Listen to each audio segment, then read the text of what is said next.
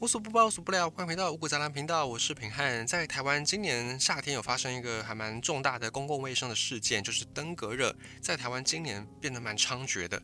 过去其实每一年你都或多或少会听到登革热的疫情，但是在过去几年，至少以平汉自己从业以来的这几年六七年时间，我自己感觉上在新闻的那种频率上面。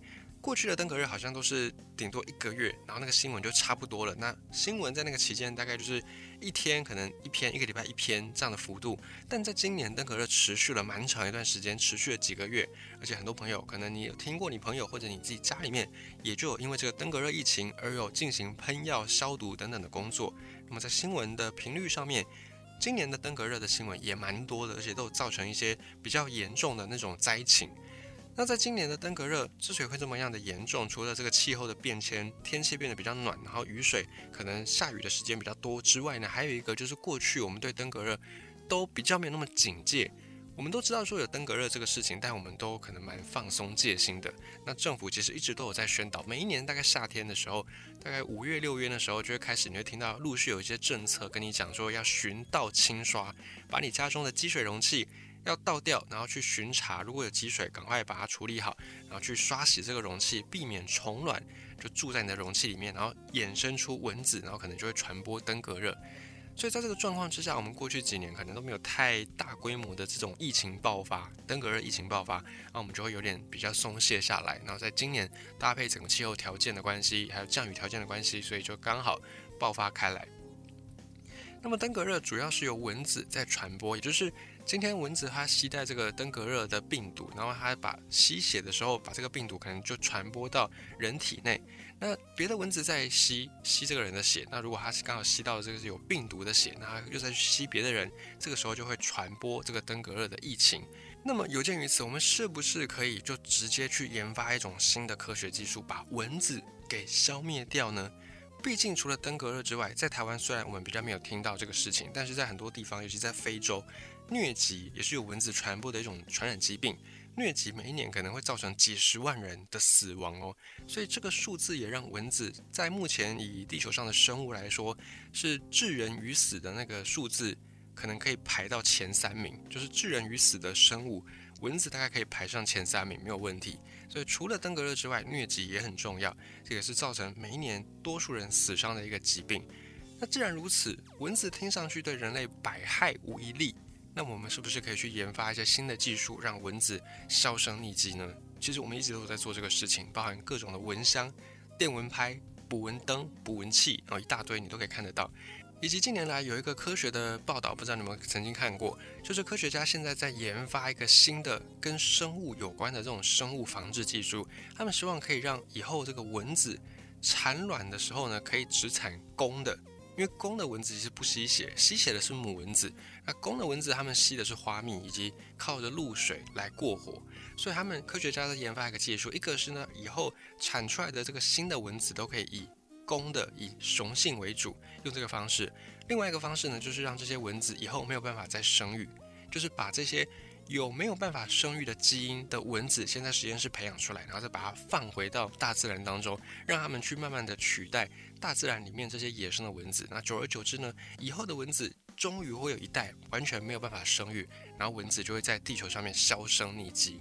这是科学家目前的构想，但实际上那个操作的时间要多久还不知道。只是说我们一直有这样的想法，就是希望可以消灭蚊子。但是呢，我们如果从更大一步的角度来看，我们。退一步来说，我们不要只看人类，因为毕竟人类我们也只是地球上的一份子，我们当然没有那个权利说啊去判某一种物种的生或死。啊，讲是这样讲，但我们实际上已经造成很多生物流离失所等等。那今天我们就退一步来讲，我们从地球的角度来看，如果我们今天把蚊子给消灭掉，可以吗？如果从生态的角度来看，是不建议。为什么呢？因为这可能会引发一些我们没有办法想象的问题。为什么会这样说呢？因为蚊子在很多的生态或者在食物链当中，蚊子算是基础物种。什么叫做基础物种呢？或者有人叫它基石物种，英文叫做 keystone，就是最关键的那个钥匙，像石头一样的钥匙，就是很关键的存在。基石物种的意思就是说，这个东西的存在对于整个生态链或者对于整个食物链来说是非常重要的 key man 的角色，关键人物的角色。也就是说，没有蚊子还真不行。但以我们的人的角度来看，你可能会说，怎么可能没有蚊子是一个天大的好消息？尤其我们去野外，尤其前阵子中秋烤肉，很多朋友在户外烤肉，被蚊子叮到一个乱七八糟，很多人都在想说，怎么可能没有蚊子会有大问题？没有蚊子才是最好的世界，好吗？但是呢我们别忘了，要从生态链、从生物链、从食物链的角度来去看，这个蚊子如果没有了，可能会发生一些问题。首先呢，就是整个生态系会有一些错乱的情况发生。蚊子是我们在讲的成虫，那蚊子的幼虫、蚊子的小朋友叫做孑孓，就是一个孩子的子这个字，然后把那个子中间的那一横往左撇一点，这个字念孑；那往右撇一点叫做孓，孑孓就是蚊子的幼虫。孑孓呢？基本上是在水里面生长的，所以蚊子产卵产在这个水中。那水中的这个孑孓孵化之后呢，它们是属于倒立的，它们是倒吊在水面的，就它们是从水面开始，它们的尾巴是勾在水面上，然后整个头是在水底的，它们是呈现得桃栽的这种状况。而孑孓它们吃什么呢？孑孓以水中的一些浮游生物，肉眼很难看到的这么大小的浮游生物，以及一些微生物，以及一些有机碎片，可能叶子的碎片被分解到很细很细的碎片，孑孓就吃这些东西。那换句话说呢，孑孓是什么？它就是负责在生态链当中，尤其在水面的生态链当中资源回收的一个群体。孑孓把这些微生物啦、浮游生物啦，或者是一些碎屑啊、有机的碎屑，把它收集起来吃掉，然后呢，孑孓再被别的动物、别的生物给吃掉，以此层层递进，一个食物链、一个生态系就此诞生。举例来说，孑孓把这些食物吃掉，然后它们会被小鱼或者被小蝌蚪吃掉，那小蝌蚪、小鱼再被大鱼给吃掉，然后大鱼呢再被其他的动物给吃掉，或者呢有一些。两栖动物，比方说蜥蜴，比方蝾螈等等，然后它们也会去吃这个蚊子或吃孑孓。然后这些蜥蜴、这些可能蝾螈再被比较大一点的动物，例如猫啦、狗啦等等吃掉。于是呢，这就变成一个完整的生态系、完整的食物链。那如果你把孑孓去掉了，那就没有人去收集这些细碎的有机碎屑，就没有人把这些能量给收集起来，所以对整个生态系统马上就会产生影响。当然，以生物学的角度来看，一个生态链并没有真的非谁不可，只是说现在这些生态链相对稳定，是因为各自不同的物种在运作，然后变成一个相对稳定的生态链。那假设今天生态链里面没有结孓，那一样会有其他的跟结孓生态位相似的这个物种来补上结孓的位置，但是呢，它们的功能可能就不会一样，因为毕竟每一个物种、每一个物种它们的食性。他们吃的东西的习惯，他们的栖息性也都不一样，所以一定会有一些对生态系造成的影响。那这个影响正面或负面不一定，但是一定会有影响。那生态位意思就是说，有一些物种，它们可能彼此是不一样的物种啊。假设在这个生态链当中，假设在非洲草原上面好了，假设狮子，然后跟那个豹好了。狮子跟豹，它们算是不同物种，但它们在生态位上面可能蛮接近的，也就是它们都是属于比较高级的掠食者。那假设今天呢，突然发生一个意外，非洲的狮子全部没了，那我们可能可以推测，再来非洲的豹可能会大量的产生，因为狮子跟豹它们的动物的习性相去不多，以及它们所吃的这个食物的特性可能也相去不多。那么狮子跟豹或许它们可以算是。食物上的竞争者，那今天假设狮子都没了，那我们可能就可以推测豹的食物会变多，所以豹的族群会繁衍的比较旺盛。再来豹以生态位，它们的位置是相对相比较接近的，豹就可能会取代狮子。但是你说完全它能够代替狮子的那个生态位置吗？没有办法，因为还是有些功能是狮子有但豹没有的，所以对生态系还是会有影响。那只是这个影响是正面或负面，很难说。以及要看你从谁的角度来定义正面或负面。所以今天假设这个生态系没有蚊子，没有孑孓，也并不说完全就会毁灭，只是说会造成一些影响。那也会有别的物种来填补这个空缺。但是以现在相对稳定的这个生态系食物链来说，孑孓直接不见，马上会对生态造成影响或冲击。好，讲到这里，其实今天的五谷杂粮内容就已经可以算是结束了，很短，我们就用几句话就可以结束今天所讲的内容。也就是，如果把蚊子从生态系当中移除，好吗？从生物学的角度来看，不好，因为会造成生态系的一些冲击，以及呢，从人类的角度来看，也不一定是好事。为什么呢？你说把蚊子从生态圈移除，对人类来说难道不是一个好事吗？我们首先可以拯救几十万条因为疟疾、因为登革热而死去的生命，难道这不是好事吗？单从疾病上来说，可能是这样子没错，但是我们不能够只考虑蚊子本身传播的疾病。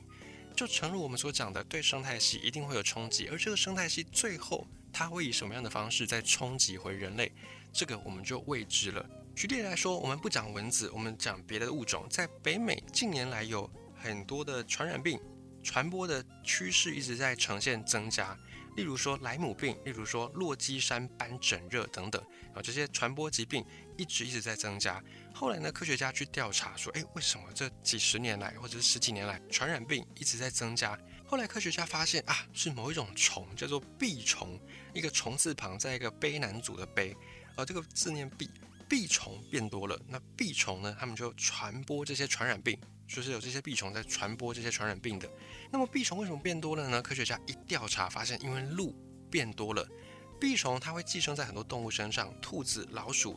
鹿也会有，但是呢，北美这边有一种鹿叫做白尾鹿，就是它的尾巴是白色的。白尾鹿在这个生态圈当中，近几年这些白尾鹿的数量变得很多，而且鹿的移动范围比兔子、比老鼠来的更广泛太多了。所以呢，这一群寄宿在鹿身上的蜱虫，它们就传播了更大更大的这些传染病，然后就把这个传染病也传播得更远。而且白尾鹿在北美洲的数量已经在失控的增加当中，导致这些蜱虫的数量也跟着增加。那为什么白尾鹿变多了呢？再往上查，因为狼变少了，狼没有了。狼为什么没有呢？就是因为以前的人把这些狼给杀光了，因为人觉得狼呢可能会危害到人在野外的安全，然后还有出于对狼的毛皮的追求，市场上对毛皮的这个需要等等。总之呢，北美这边的狼已经被猎杀的差不多要没了。那狼没了，天敌没了，鹿当然就可以逍遥横行。虽然后来美国政府这边或者是加拿大政府，他们有适度的，就是开放民众去狩猎，可以猎鹿，在一个合法的范围之内可以猎鹿，但是这丝毫没有办法减缓鹿在生长、在扩张的那个速度。所以鹿多了，蜱虫多了，传染病也跟着增多。那狼没了，造成了这个蜱虫增多，最后变成传染病变多的这个状况。你觉得这个是人类能够预料得到吗？假设今天狼没了。然后最后的结果是呈现对人类来说传染病变多了，这个是我们可以很直接就推出的一个结论吗？可能没有办法。所以同理可证，我们现在去推估，假设今天把蚊子弄没了，那未来这个生态系会怎么样受到这种蝴蝶效应的影响？最终层层冲击，又再把这个业力回报到人类身上呢？我们现在也没有办法推论。就好比我们不知道狼没了，竟然会造成传染病增多的这个趋势。所以这个影响也是我们没有办法贸然就把蚊子完全移除这个生态圈，移除在这个地球上的前提条件。那么退一万步来说，假设今天蚊子的消灭，我们不会有任何的这种负面的对人体有害的事情。但是呢，以公蚊子来说，以雄蚊子来说，雄蚊子它们不吸血啊，它们主要是吃花蜜以及吃露水。那今天雄蚊子如果也一并被移除，那么就会导致。像蜜蜂消失一样，很多植物没有办法授粉，所以这个也会对植物的生态造成影响。我们都还没有说，假设蚊子消失会像狼消失一样，对人类有这种传染病增加的趋势。假设今天都没有这个状况，但单单只是雄蚊子不见，就可能会导致植物的授粉没有办法顺利。那植物授粉不顺利，就会导致植物的这个生长不顺利。例如近年来，这个已经是事实了。很多的蜜蜂产量锐减，或者蜜蜂它们本身的数量锐减，导致很多的植物授粉没有办法顺利，没有办法成功，所以间接的让很多经济作物产量大欠收。经济作物产量大欠收的状况呢，就是直接推升粮食价格。所以近年来粮食价格之所以这么高，因为气候变迁，因为这些。蜜蜂它们的生存条件变得严苛，蜜蜂数量大不如前，导致很多的植物没有办法顺利授粉，植物无法授粉，无法开花结果，产量降低，市场上价格就会推升，最后影响的就是我们每一个人。所以蜜蜂的消失也导致了通膨的诞生，而公蚊子的消失可能也会导致类似的效果。所以这个也是我们没有办法贸然移除蚊子的一个原因。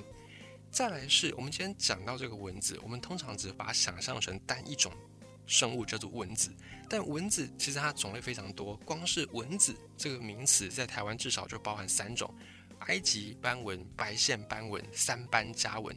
哦，可能还可以算上小黑蚊等等。那这些蚊子，它们都属于蚊科剑门纲目科属种生物分类里面，蚊科里面的这些蚊子至少就有三千六百种，还不包含我们现在还没有发现的可能新的蚊子的物种，至少就有三千六百种。那这三千六百种，你要全部都移除吗？还是你只要特定移除几个呢？那如果再往上看一点，跟蚊子相似的，或者是跟蚊子的生态位差不多的。或者它演化出的特性很像蚊子，但它不是蚊子的，不属于蚊科的其他动物，例如摇蚊。摇是一个我们在摇东西的那个摇，手字旁这个摇。摇蚊是什么呢？摇蚊就是在早上或者黄昏，你如果去到一些比较没有那么多都市开发的地方，可能比较乡村的地方，你可能就会看到你的头上会有一些小小的像蚊子一样的东西在盘旋。这个生物就叫做摇蚊。摇蚊不吸血。那它很喜欢靠近有热的东西，所以人的头上、头顶通常是比较热的一个地方，这些摇蚊就会很喜欢聚集在我们的头顶。这些摇蚊它也算是跟蚊子有亲戚关系，但它们并不属于蚊科。如果再加上这种摇蚊或者其他跟蚊子类似的生物，你要把它完全移除吗？可能吗？实际上手段上不太可能。再来，你真的把这些蚊子全部移除了，就像我们讲的，对生态系一定会造成重大影响，而这个影响。人类也没有办法负荷呢，也是未知数。所以，我们希望蚊子消失，讲归讲，但是以生物学、以这个实际的自然上面的考量来说，可能还是不要会比较好，因为会带来什么样的冲击，我们不知道。但现在现阶段呢，在台湾至少没有太多疟疾的案例。那主要就是我们依靠循道清刷这样的一个方式来去做避免蚊的滋生的那个点，把它清除掉。那比较就可以去预防登革热，或者是预防一些蚊子的疾病。再来呢，近几年也有一些生物学家他们去提倡所谓的生物防治法，就是你可以在家里的附近养一些鱼。那这个鱼会有那个水嘛？那水就会吸引蚊子来产卵。蚊子来产卵之后，那个蚊子的孑孓、蚊子的幼虫就会被这些鱼给吃掉。所以养鱼也是一种生物防治法。或者你可以用一些比较天然材料的驱蚊的这种驱蚊包，现在有市面上很多那种草本的。驱蚊包，或者你可以用一些蚊香等等，也有那种对人体无害的、对环境没有负面影响的，这个也是一个方式。比起我们今天弹一个手指头，蚊子全部消失这样的一个方式来说，我们刚才讲到的这些种种方法可能会比较好，对环境比较好，对人类来说也比较好。否则你今天试想，蚊子消失了，公蚊子不见了，授粉不顺利，那植物的价格授粉不顺利，然后价格往上攀升，最后变成通膨，粮食价格飙升。这个结果可能也不是我们所乐见的吧？我们就从这个角度来，从生物学角度来分析蚊子消失到底好不好这个事情。